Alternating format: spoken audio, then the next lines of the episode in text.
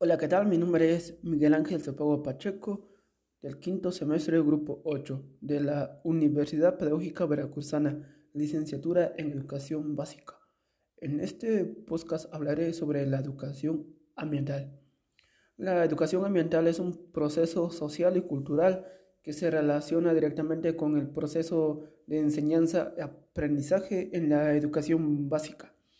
Surge ante la crisis global ambiental que se vive actualmente, más que nada desde décadas atrás.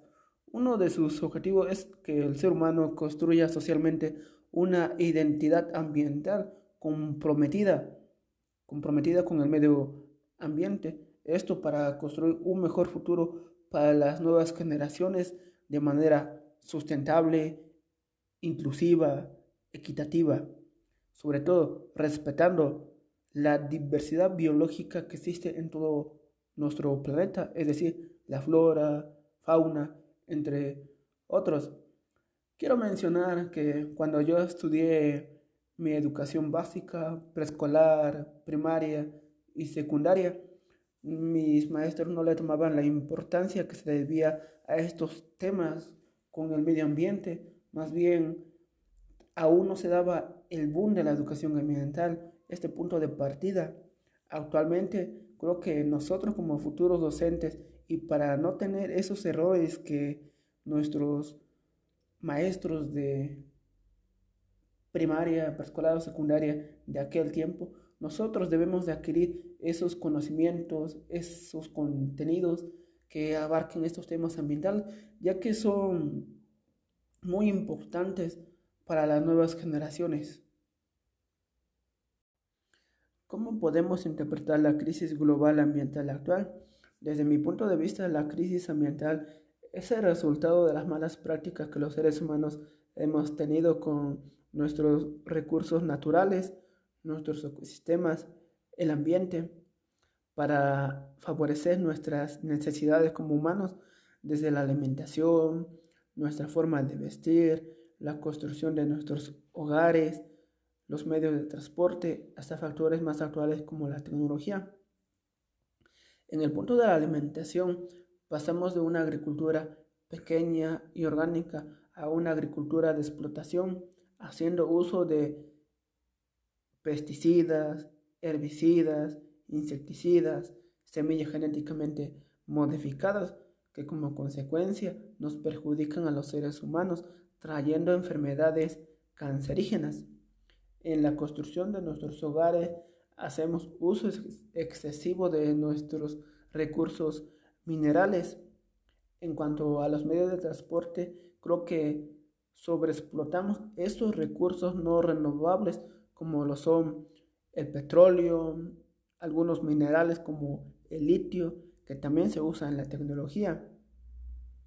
Creo que debemos replantearnos, hacer conciencia sobre la crisis que se vive actualmente, ya que de lo contrario, las futuras generaciones van a vivir una crisis mucho peor y tendrán carencias difíciles de satisfacer como son la alimentación. ¿A qué se refiere el concepto de sustentabilidad? Desde mi punto de vista, va más allá de la preservación de los recursos naturales y la viabilidad de un desarrollo sin agresión al medio ambiente. Lo sustentable se aplica para argumentar, para defender, para explicar razones, en tanto que lo sostenible es lo que se puede mantener durante mucho tiempo sin afectar el presente, sin agotar los recursos naturales que tenemos hoy en día. ¿Cuáles deben de ser las características de los contenidos de educación ambiental? 1. Refiere a una práctica cotidiana y objetos propios. Ello permite que el sujeto reconozca que es parte del ambiente, es decir, de un todo, y que sus acciones pueden perjudicar a terceros. 2. Es un fenómeno complejo y por lo tanto requiere de un pensamiento más complejo, es decir, de un pensamiento crítico, reflexivo y creativo. 3. Remite a pensar acerca de la procedencia y el destino material de los objetos. 4. Remite a historizar las prácticas cotidianas y a reconocer que éstas evolucionan, es decir, que son flexibles. 5. Requiere la búsqueda de información. Lo importante no es la información en sí misma, sino la reflexión que le damos a esta información. 6. Requiere de expresión y reflexión personal. Creo que dentro de este punto las prácticas sociales del lenguaje para expresar lo que hemos aprendido. 7. Requiere de diálogo y reflexión colectiva, es decir, discusiones. 8. Invitar a la acción, es decir, poner manos a la obra. ¿Cuáles son los contenidos ambientales propuestos y cómo podemos potenciar el pensamiento científico mediante la educación ambiental? Los contenidos ambientales propuestos son la alimentación, la vivienda, la migración, el juego, la comunicación, el vestido, los medios de transporte, el trabajo, el intercambio de bienes y servicios, fiestas y las aspiraciones. Y para potenciar el pensamiento científico se puede hacer el uso de diferentes técnicas de aprendizaje, como el aprendizaje basado en proyectos, para dar respuesta a interrogantes y la creación de productos. En cuanto a la creación de productos, creo que para potenciar el pensamiento científico podemos hacer o realizar diferentes experimentos. Algunos ejemplos son las hortalizas, las compostas, el reciclaje y la creación de otros productos. ¿Cuál es la diferencia entre ecología y educación ambiental? La ecología estudia los ecosistemas. Es una ciencia que se preocupa fundamentalmente de analizar la organización de los ecosistemas y sus interrelaciones, más que de la naturaleza de los seres que lo forman. En la actualidad, no es posible realizar, por ejemplo, un estudio de vegetación de una zona sin tener en cuenta de forma simultánea la fauna, el clima, la acción del hombre, entre otros.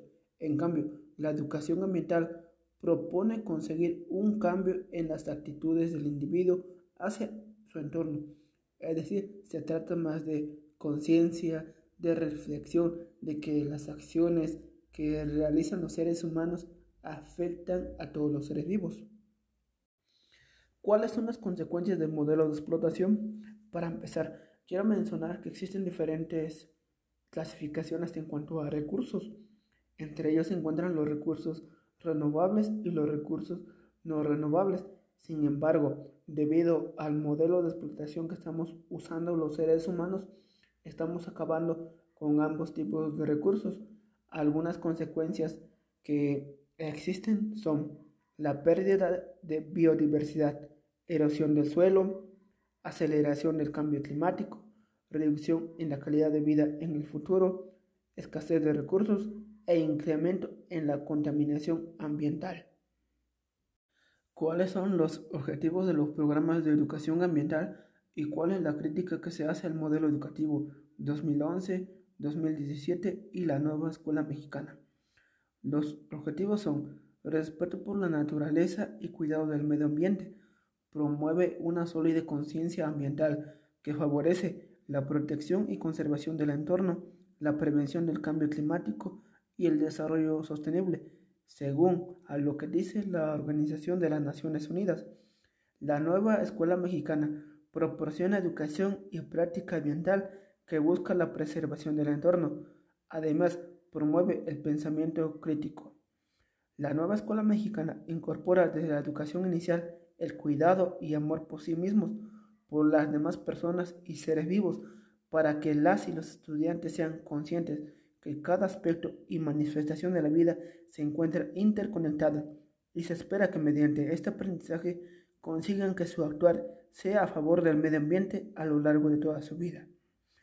Con esto concluyo este tema, espero que haya sido de su agrado.